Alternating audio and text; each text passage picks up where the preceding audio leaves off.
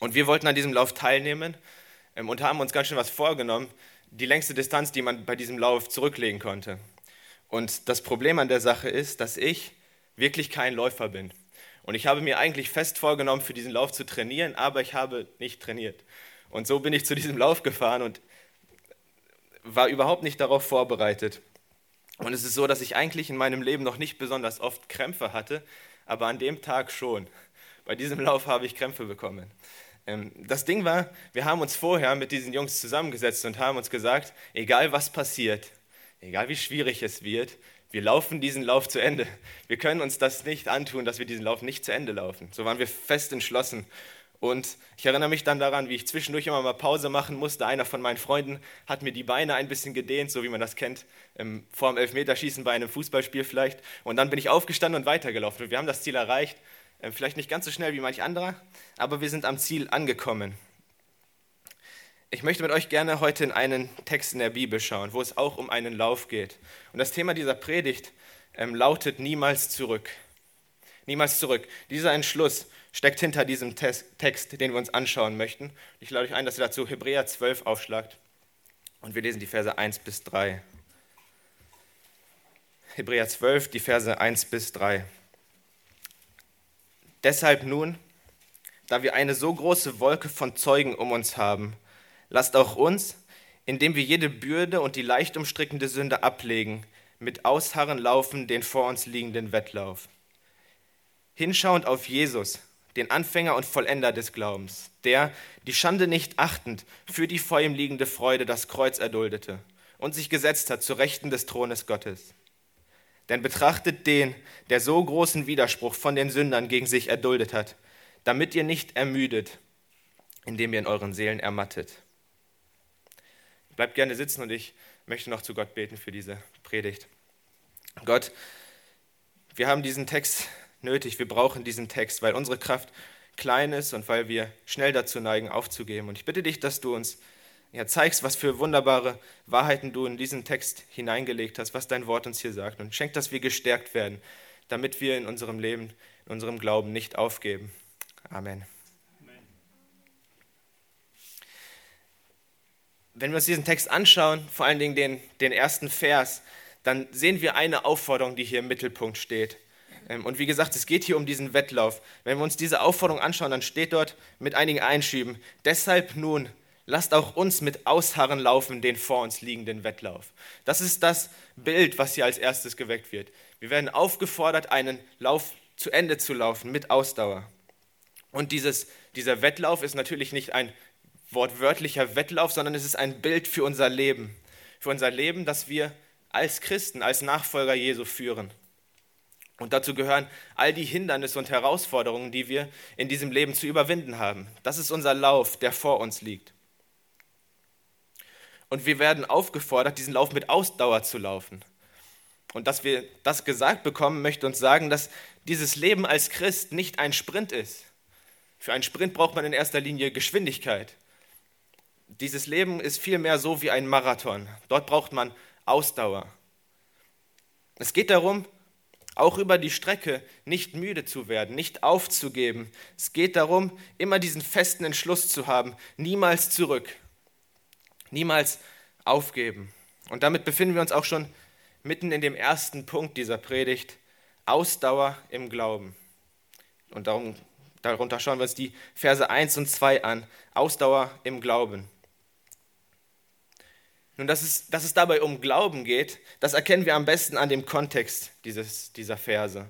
Ähm, und es ist sehr hilfreich, dass ihr über die letzte Zeit schon den Hebräerbrief gelesen habt, bis in das Kapitel 10 hinein. Und schlagt einmal kurz nochmal das Kapitel 10 auf, den Text, den Paul vorhin schon vorgelesen hat, ähm, weil das den, den Kontext bietet für das, was wir jetzt gerade gelesen haben. In den Versen 32 bis 34 in Kapitel 10 ähm, haben wir gelesen von der Verfolgung, die die Gemeinde erlebt hat, diese, oder diese, diese Gläubigen, die den Brief bekommen haben. Ähm, und ich lese diese Verse noch einmal vor. Erinnert euch aber an die früheren Tage, in denen ihr, nachdem ihr erleuchtet worden wart, viel Kampf der Leiden erduldet habt.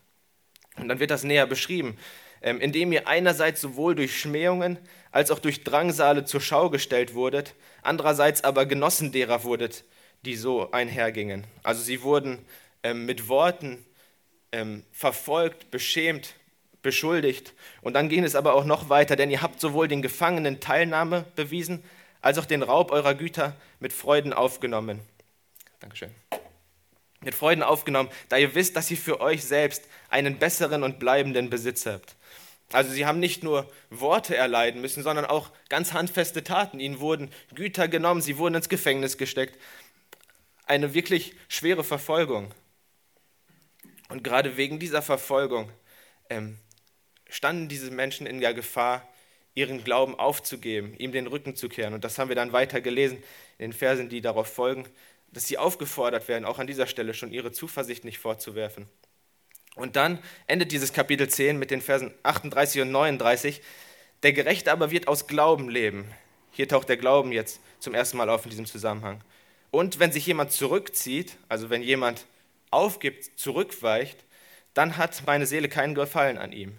Wir aber sind nicht von denen, die sich zurückziehen zum Verderben, sondern von denen, die glauben zur Errettung der Seele. Also genau dieser Gedanke hier schon, wir ziehen uns nicht zurück, wir geben nicht auf, sondern wir glauben. Und anschließend folgt dann das Kapitel 11. Und dieses Kapitel 11 ist eine Aufzählung von einer ganzen Reihe von Glaubensvorbildern aus dem Alten Testament. Ähm, wir lesen dort von Abel, von Henoch, von Noah und so weiter. Abraham, Isaac, Jakob, Mose und viele andere, die als Vorbilder ähm, aufgezählt werden, die sogenannten Glaubenshelden oder die Glaubensvorbilder. Und dann kommen wir ähm, zu diesem Kapitel 12. Und an diesem Punkt knüpft das Kapitel 12 an und spricht von unserem Wettlauf. Mit diesem Wettlauf ist gemeint ein Leben im Glauben, für das wir Ausdauer brauchen. Und das Erste, was uns hier in Kapitel 12, Vers 1 präsentiert wird, ist eine Begründung. Warum sollte ich mit Ausdauer laufen? Oder auch, ähm, was, was motiviert mich dazu? Deshalb nun, da wir eine so große Wolke von Zeugen um uns haben, lasst auch uns mit Ausdauer laufen.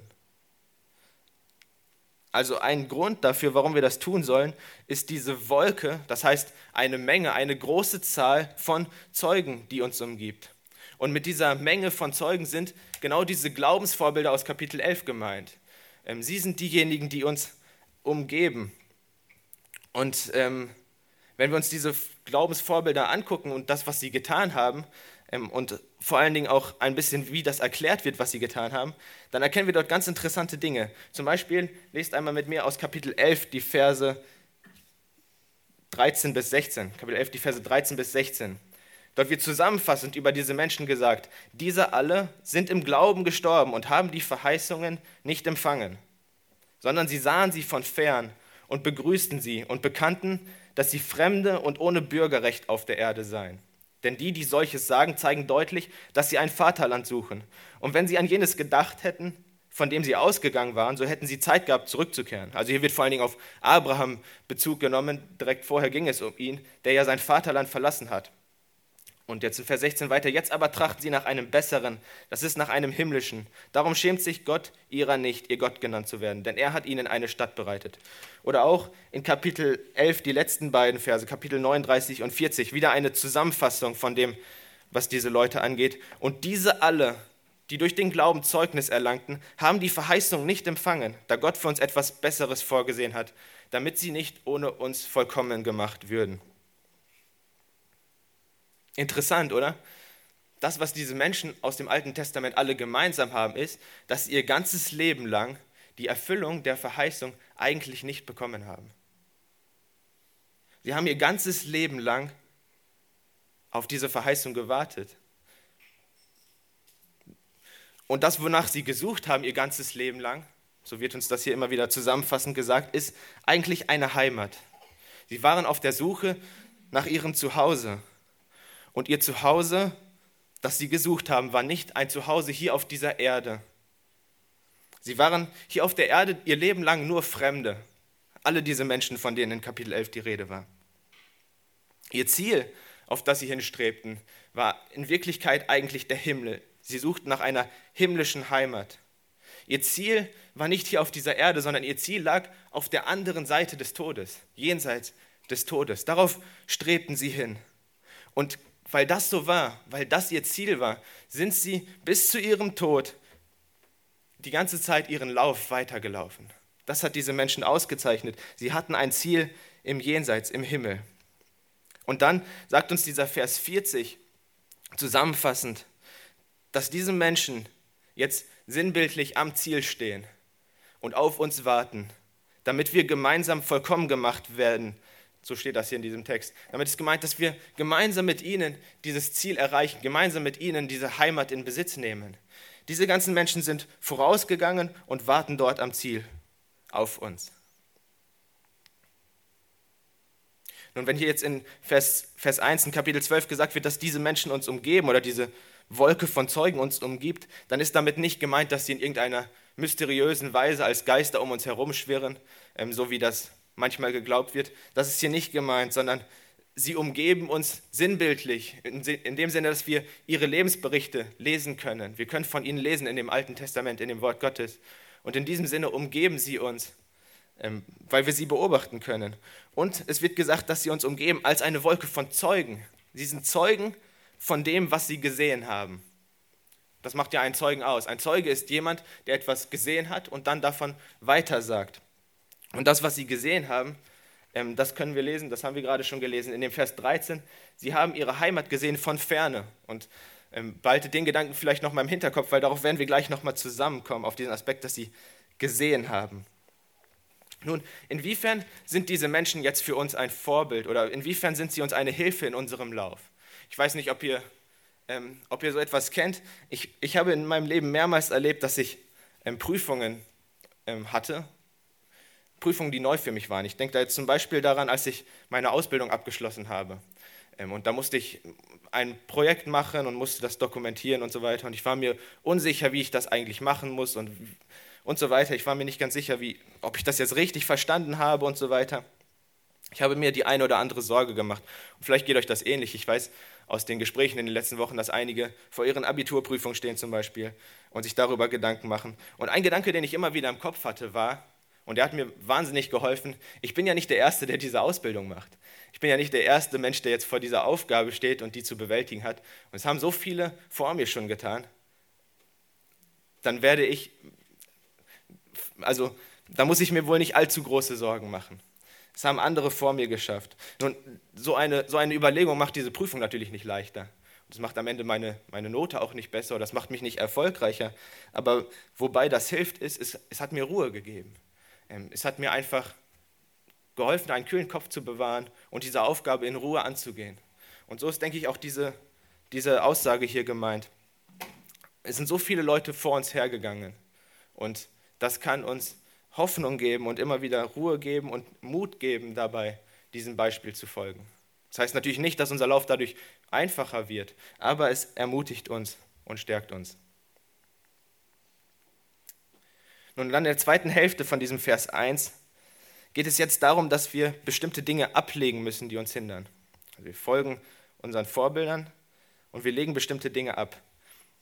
Hier wird also gesagt, deshalb nun lasst auch uns, indem wir jede Bürde und die leicht umstrickende Sünde ablegen, mit Ausharren laufen, den vor uns liegenden Wettlauf. Und in diesem Bilde, das hier gezeichnet wird, ist ja eigentlich diese Sache sehr logisch und klar. Ein Läufer, der einen Wettlauf zu laufen hat, läuft mit so wenig Ballast wie möglich. Er versucht möglichst viel abzulegen. Ich weiß nicht, ähm, ob, ihr das, ob ihr das kennt. Bei den alten Griechen, und dieses, dieser Gedanke hat der Schreiber hier vielleicht im Hinterkopf, die Griechen bei den Olympischen Spielen damals. Wir haben ja auch schon Sportdisziplin dort gehabt. Und es war damals tatsächlich so, dass die Läufer bei den Olympischen Spielen immer komplett nackt gelaufen sind. Und eine Legende dazu besagt, dass der Grund war, dass sie, dass sie davor mit, mit Bekleidung gelaufen sind. Und bei einem dieser Läufe hat ein Läufer versehentlich sein Gewand verloren und ist damit prompt Erster geworden. Und im nächsten Jahr haben das dann alle gemacht, weil es leichter ist, ohne, ohne Kleidung, ohne, ohne diese schweren Gewänder der Griechen zu laufen. Die Griechen hatten damals natürlich auch noch ein bisschen andere Kleidung als wir heute. Und ich denke, wir sind alle froh, dass wir heute bei den Olympischen Spielen andere Sachen beobachten können. Ähm, dass, dort, dass sich dort andere Bilder bieten, aber trotzdem habe ich noch nie einen Läufer mit einem Rucksack gesehen. Ähm, jeder Läufer versucht, möglichst viel Last abzulegen. Und die Lasten, die hier angesprochen werden, sind in Wirklichkeit zwei verschiedene. Es gibt zwei Arten von Lasten, die hier angesprochen werden, nämlich zum einen die Bürden und die leicht umstrickenden Sünden.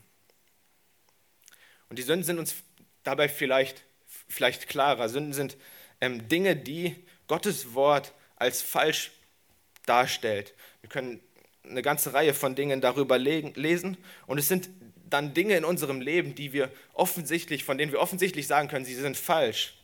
Ähm, und auch wenn das theoretisch so leicht ist, diese Dinge als falsch zu erkennen, ist es ja tatsächlich so, dass sie uns in der Praxis ständig umstricken und wir damit trotzdem weiter zu kämpfen haben.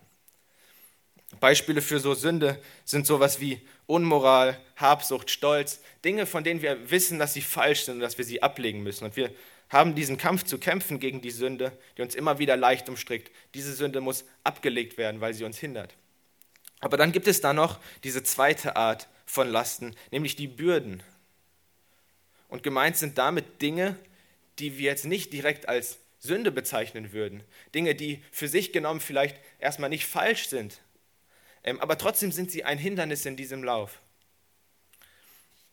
Ich habe das erlebt, ich weiß nicht, wer von euch bei dem Gemeindetag dabei war, da habe ich etwas von, von meinem Zeugnis schon erzählt. Unter anderem, dass ich in meiner Teenzeit eine Phase hatte, wo ich einfach nicht vorangekommen bin im Glaubensleben. Und ein Grund dafür war in dieser Zeit, dass ich ein, einen Großteil meiner Zeit verbracht habe mit Computerspielen. Ich habe keine besonders schlimmen Spiele gespielt. Die Spiele waren so gesehen harmlos. Ähm, und ich habe auch nicht ähm, so viel Computer gespielt, dass ich dann zum Beispiel nicht mehr zur Schule gegangen bin oder nicht mehr zum Gottesdienst kommen wollte. Ähm, ich, ich war so gesehen immer ein artiger Junge, aber ich habe so viel Zeit mit diesen Dingen verbracht und es war mir eine Last. Durch diese Last bin ich einfach nicht vorangekommen. Nun, diese Computerspiele an sich waren vielleicht nicht so schlimm, aber, aber, sie haben mich trotzdem aufgehalten und deswegen musste ich sie irgendwann ablegen. Und so gibt es viele Dinge in unserem Leben, von denen wir vielleicht nicht unbedingt pauschal sagen können, sie sind Sünde, aber trotzdem halten sie uns auf. Manche Filme oder manche Serien können so sein, wenn sie, wenn sie nicht sowieso voller Unmoral und schlecht sind. Oder auch Hobbys. Manche Hobbys nehmen uns so sehr ein, dass sie uns aufhalten in unserem Glaubensleben. Oder auch Besitz. Dinge zu besitzen ist ja nicht unbedingt falsch, aber manchmal ist es vielleicht so, dass wir Besitz aufgeben müssen, um leichter laufen zu können. Wir werden also hier ganz klar aufgefordert, legt diese Dinge ab. Und die Frage, die wir uns dabei stellen sollten, ist dann, wenn wir dieses Bild des Läufers im, im Kopf haben, nicht, darf ich dieses oder jenes vielleicht noch mitnehmen? Wenn ich Christ sein möchte, darf ich dann trotzdem noch dieses tun? Sondern die Frage ist viel eher, was kann ich ablegen, um noch besser laufen zu können? Wie kann ich mehr Gewicht verlieren, damit ich meinen Lauf besser bestreiten kann? Und es geht natürlich nicht darum, einfach alles, alles abzugeben, sondern es geht darum, die Dinge abzulegen, die uns im Lauf hindern. Und wenn wir jetzt in den Vers 2 schauen im Folgenden, dann sehen wir, die Dinge, die uns im Lauf hindern, sind die Dinge, die unseren Blick von Jesus weglenken. Die Dinge, die mit Jesus in Konkurrenz stehen, die, die dazu neigen, dass wir auf sie schauen statt auf Jesus. Lasst uns nochmal den Vers 2 lesen. Dort geht es dann weiter. Ähm, also Lasst uns nun mit Ausharren laufen den vor uns liegenden Wettlauf, hinschauend auf Jesus, den Anfänger und Vollender des Glaubens, der die Schande nicht achtend für die vor ihm liegende Freude das Kreuz erduldete und sich gesetzt hat zu Rechten des Thrones Gottes. Nun, wenn, ihr, wenn wir diese Verse lesen, dann denken wir sehr, sehr schnell daran, Jesus hier als ein Vorbild für unseren Lauf zu sehen. Und das ist auch ähm, gar nicht verkehrt. Das, in diesem Text geht es auch darum, dass Jesus uns ebenfalls ein Vorbild im Lauf ist. Vor allen Dingen in Vers 3 geht es darum. Ähm, Jesus ist aber mehr als nur ein Vorbild für den Glauben. Jesus ist nicht einfach einer in der Reihe dieser Glaubensvorbilder, von denen wir in Kapitel 11 lesen können. Jesus ist größer als das. Wenn hier gesagt wird, hinschauend auf Jesus, dann ist damit nicht nur gemeint, schaut auf ihn als ein Vorbild für euren Lauf, sondern damit ist gemeint, euer Lauf besteht eigentlich darin, auf Jesus zu schauen. Das ist das, was euren Lauf ausmacht.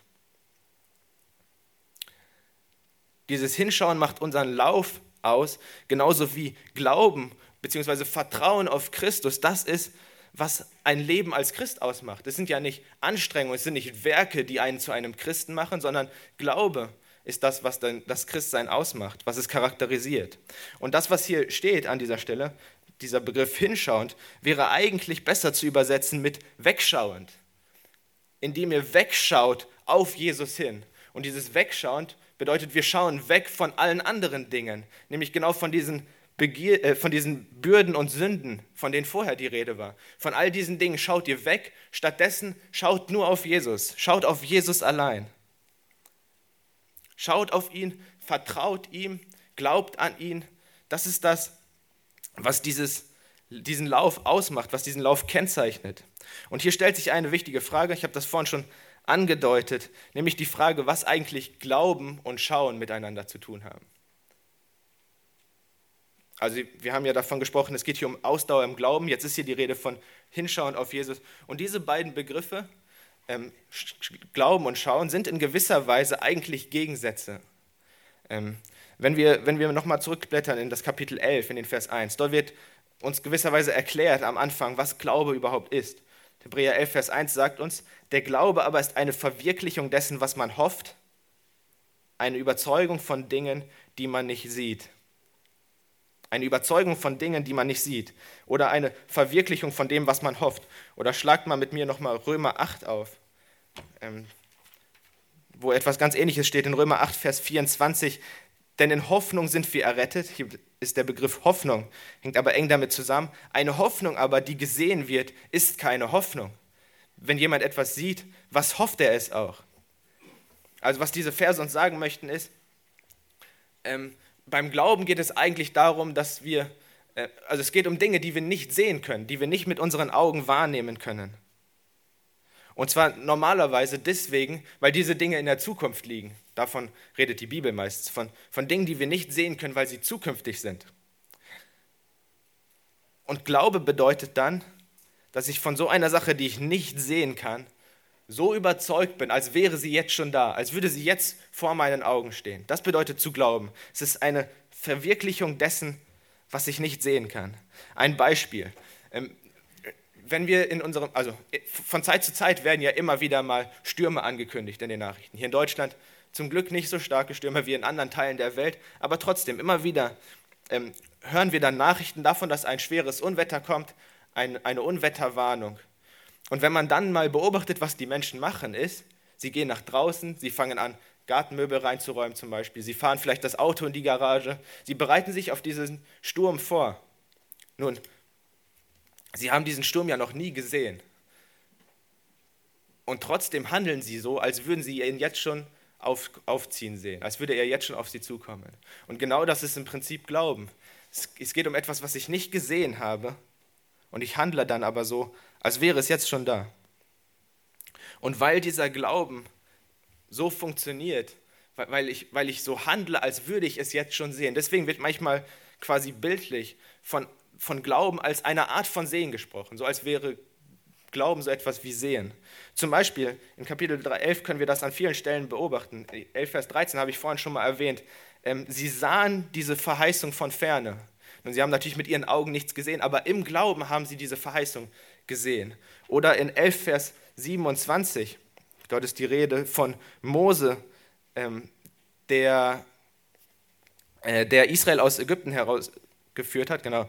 Und, ähm, und in 11 Vers 27 lesen wir dann, durch Glauben verließ er Ägypten und fürchtete die Wut des Königs nicht, denn er hielt standhaft aus, als sehe er den Unsichtbaren. Das ist von Gott die Rede. Und er hat so, so gehandelt, als sehe er den Unsichtbaren. Hier in 12 Vers 2, hinschauend auf Jesus.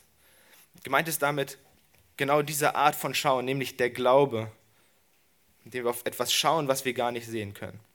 Und dieser restliche, der restliche Teil von Vers 2 möchte uns dann erklären, wer Jesus ist, wer dieser Jesus ist, auf den wir schauen sollen, wie er ist.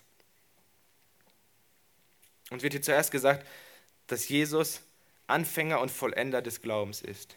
Hinschauend auf Jesus, den Anfänger und Vollender des Glaubens.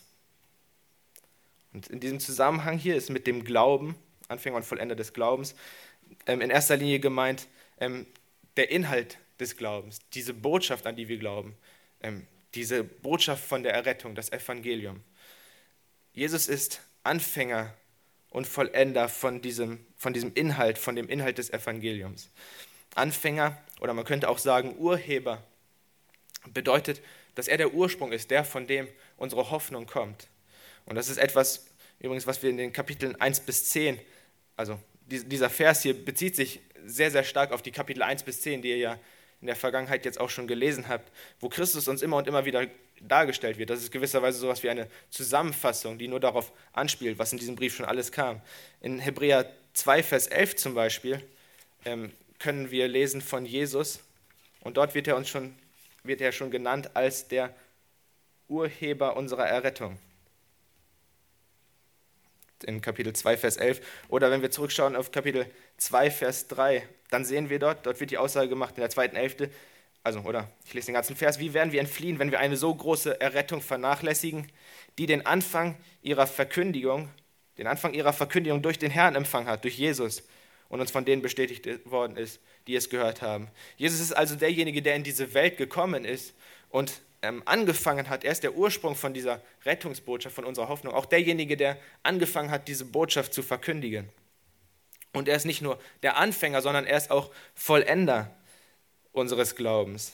Dabei denken wir dann vielleicht an Hebräer 10, Vers 14, wo über Jesus gesagt wird, denn mit einem Opfer hat er auf immer da die vollkommen gemacht, die geheiligt werden. Ein für allemal reicht dieses Opfer von Jesus aus, um vollkommen zu machen, diejenigen, die auf ihn vertrauen. Er hat nicht nur angefangen, diese Rettung zu verkündigen, sondern er hat auch das nötige Opfer gebracht, um diese Rettung zu vollenden.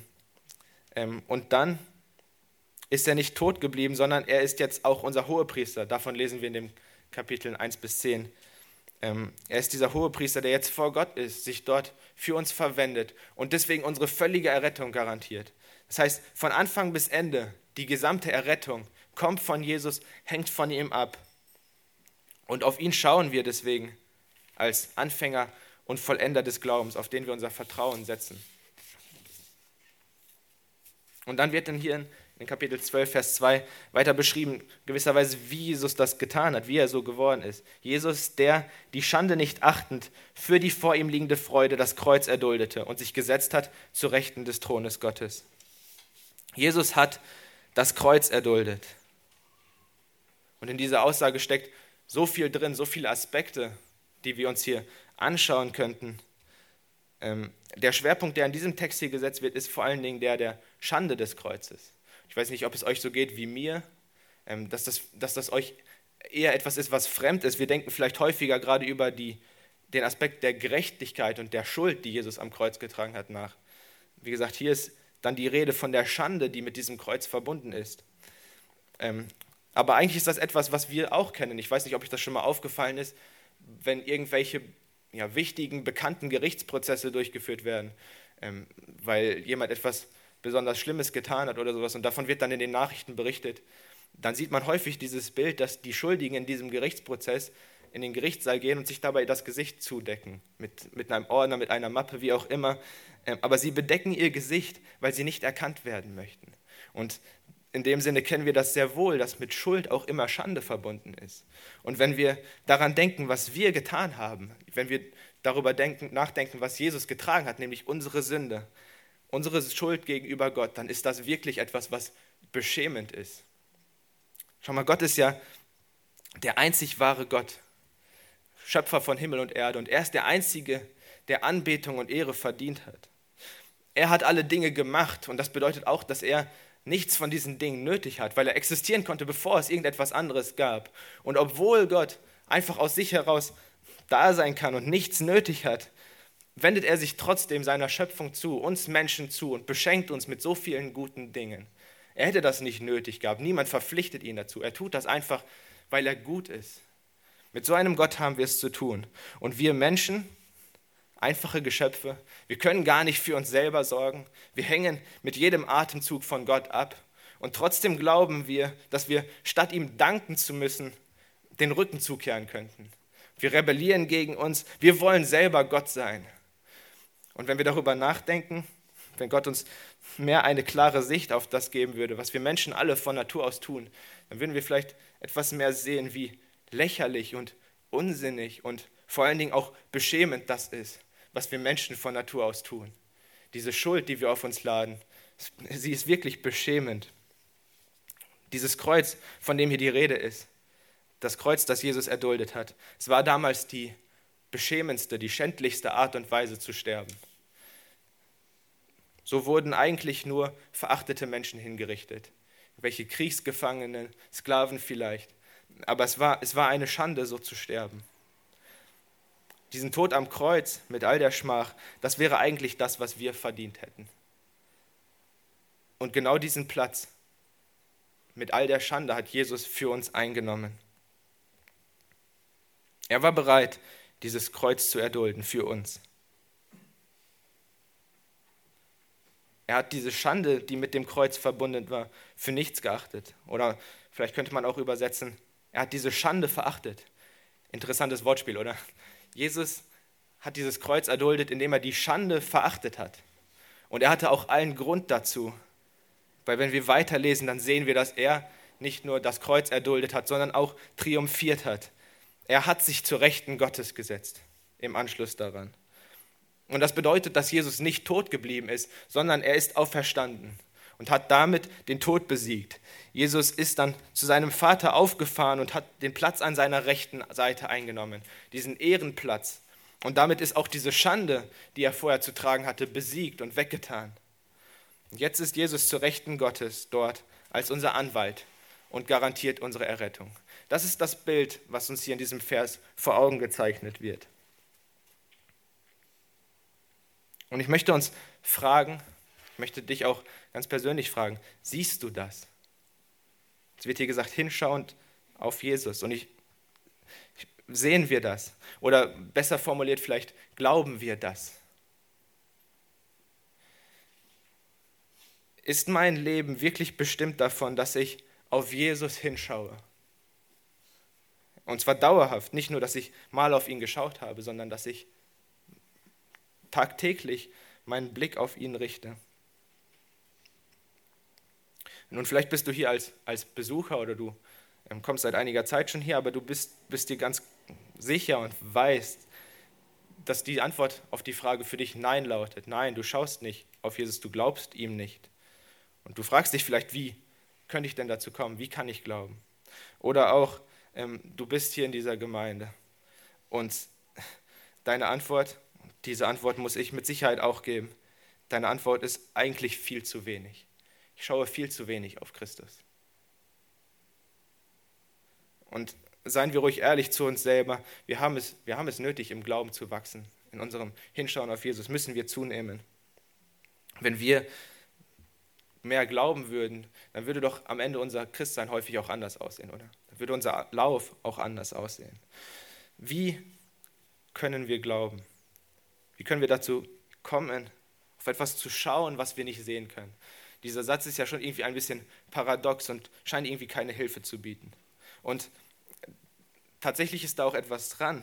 Glaube ist, ist am Ende etwas, was wir nicht einfach so von uns aus hervorbringen können, aus eigener Anstrengung. Der Glaube kommt nicht einfach so aus uns selbst heraus, sondern er beruft sich immer auf etwas. Und das, worauf er sich beruft, worauf, wovon er abhängt, das können wir lesen in Römer 10. Diese Stelle ist total wichtig für uns an diesem, an diesem Punkt gerade. Römer 10, Vers 17. Paulus führt diesen Gedanken hier länger aus, aber am Ende fasst er alles zusammen, was er gesagt hat und sagt, also ist der Glaube aus der Verkündigung, die Verkündigung aber durch Gottes Wort.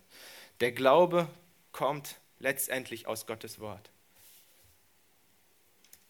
Und deswegen bitte ich uns alle, ob wir Christen sind oder nicht, ob wir hier Besucher sind oder Mitglieder, lasst uns Gottes Wort lesen, studieren, uns dort hineingraben, nicht schnell aufgeben, sondern immer und immer wieder in diesem Wort studieren, forschen, dabei nicht oberflächlich bleiben, sondern, sondern wirklich in die Tiefe ähm, vordringen. Und eine wahnsinnig große Hilfe dabei ist dieser Zwischenschritt zwischen Glaube und Wort Gottes, die Verkündigung, die, da, die dann ja aussagt, dass wir nicht alleine dieses Wort Gottes erfassen möchten, sondern müssen, sondern Gott hat es so eingerichtet, dass Gottes Wort verkündigt und erklärt wird, hier in diesen Gottesdiensten und so weiter. Wir müssen nicht alleine alles verstehen, was Gott in seinem Wort gesagt hat. Ähm, gerade die Verkündigung ist eine wahnsinnige Hilfe, um Gottes Wort zu verstehen und zu erfassen. Aber letztendlich brauchen wir immer und immer wieder dieses Wort Gottes, damit wir im Glauben wachsen können. Das ist der Weg und es gibt dazu auch keine Alternative. So können wir im Glauben wachsen.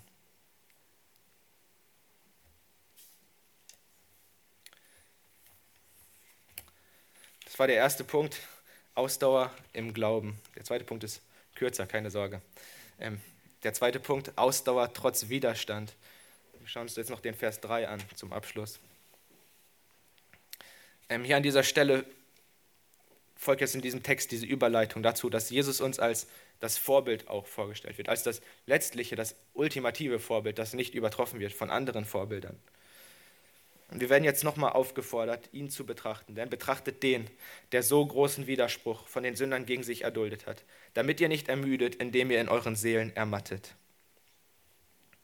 Hier ist jetzt die Rede davon, dass wir ihn betrachten sollen oder anders gesagt, wir sollen über ihn nachdenken, immer und immer wieder ihn in unserer Erinnerung halten. Und zwar sollen wir ihn in Erinnerung halten als den, der so großen Widerstand erduldet hat. Und was damit gemeint ist, das sehen wir ganz klar in Verbindung mit Vers 2. Das, was Jesus erduldet hat, ist das Kreuz.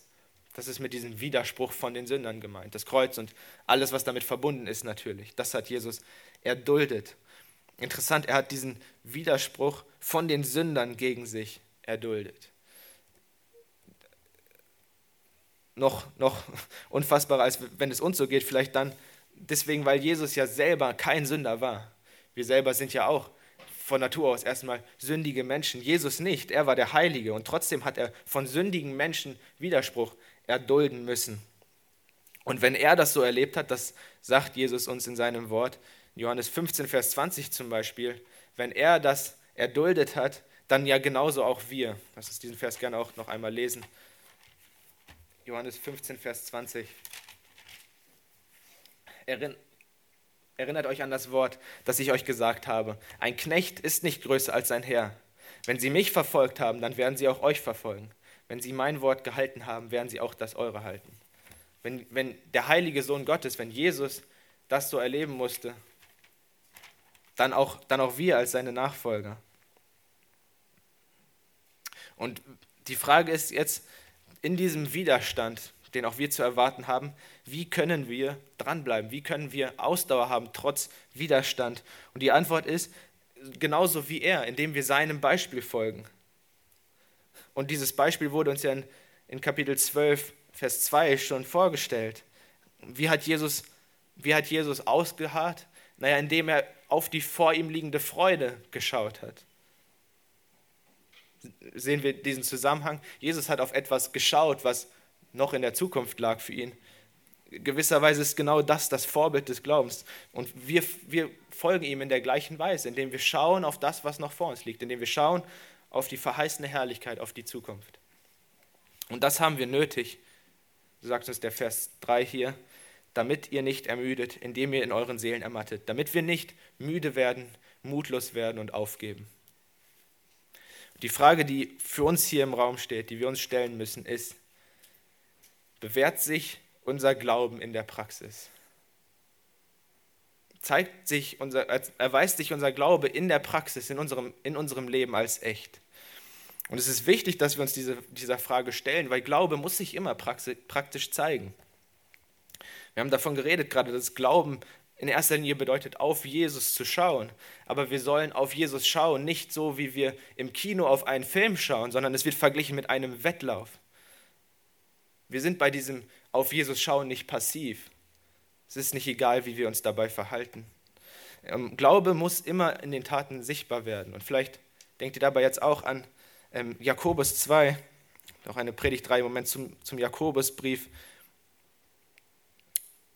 genau das gleiche Prinzip haben wir ja vorhin auch schon gesehen, bei dem, was Glaube überhaupt bedeutet. Ich habe dieses Beispiel gebracht von dem Sturm. Und wenn man wirklich glaubt, dass ein Sturm kommt, dann fängt man auch an, sich darauf vorzubereiten. Dann lässt man das Auto nicht einfach so unter einem Baum stehen, wo ein Ast runterstürzen könnte. Das wäre ja blöd. Und wenn, dann rechne ich nicht wirklich damit, dass dieser Sturm wirklich kommt. Und genau das Gleiche sehen wir auch bei den Glaubensvorbildern in Kapitel 11. Alle von diesen Menschen ähm, haben geglaubt und deswegen gehandelt. Wir lesen zum Beispiel von Abel, der ein Opfer dargebracht hat, aus Glauben. Oder Noah, der eine Arche gebaut hat, aus Glauben. Oder wir lesen von Abraham, der sein Heimatland verlassen hat, aus Glauben. Oder von Mose, der Israel aus Ägypten geführt hat, aus Glauben. All diese Menschen haben aus Glauben gehandelt. Genau das Gleiche hat Jesus getan.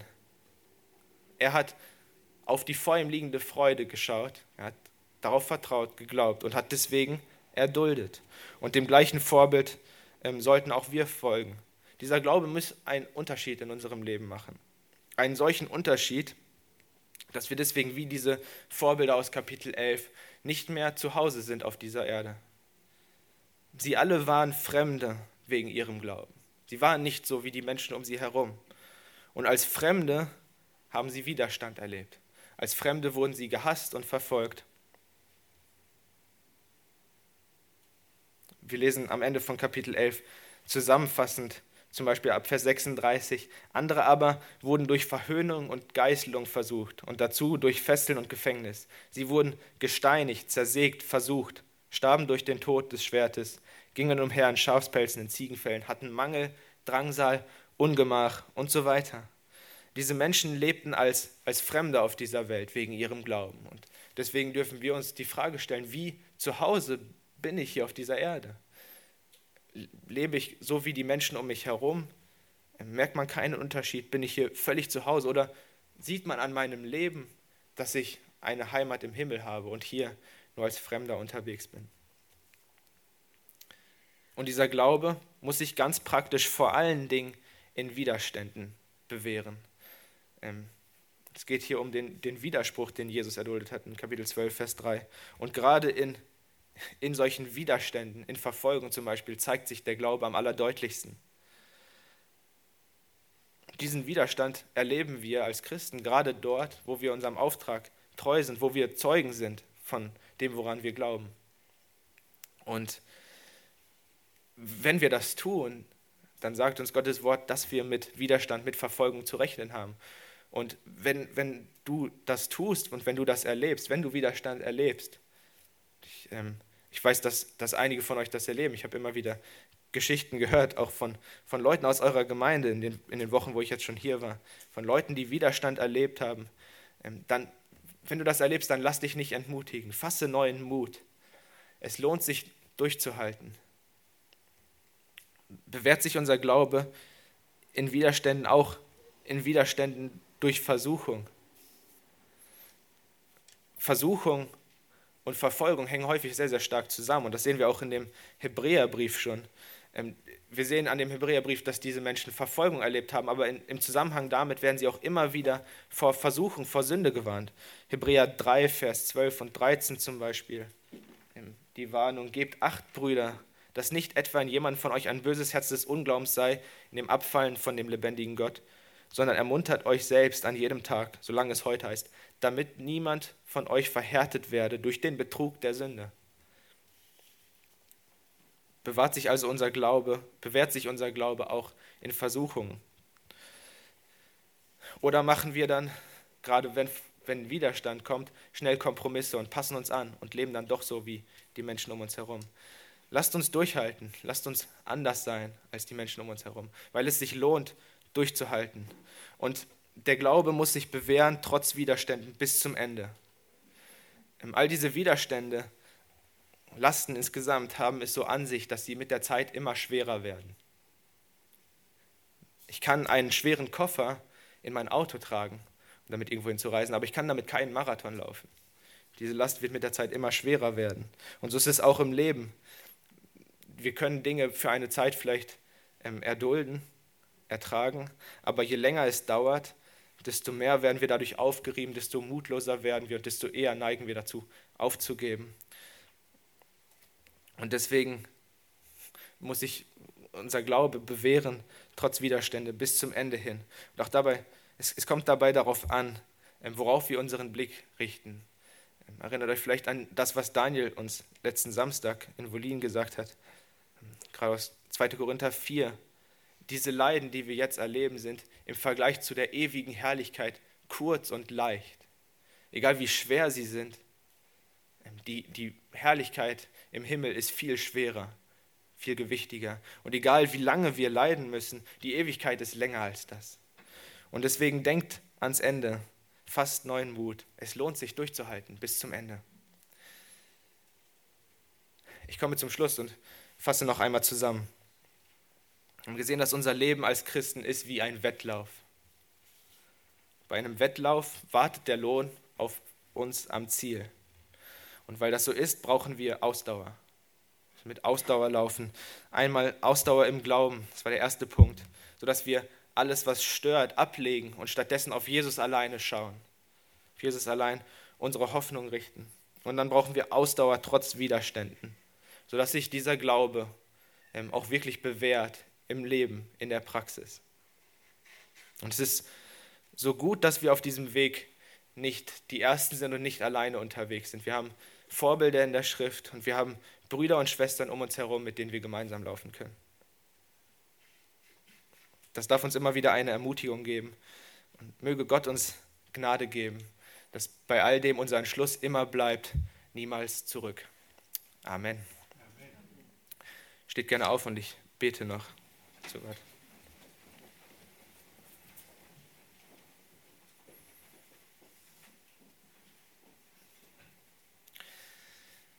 Gott, ich bin dir so dankbar für dieses, für dieses Wort, das uns ähm, ja auffordert, aber uns auch einen Weg zeigt, wie wir ausharren können. Und ich danke dir, dass wir dabei in erster Linie auf Jesus schauen können, der unser Ein und alles ist, der Anfang und Vollender des Glaubens ist, derjenige, auf dem unsere ganze Hoffnung beruht.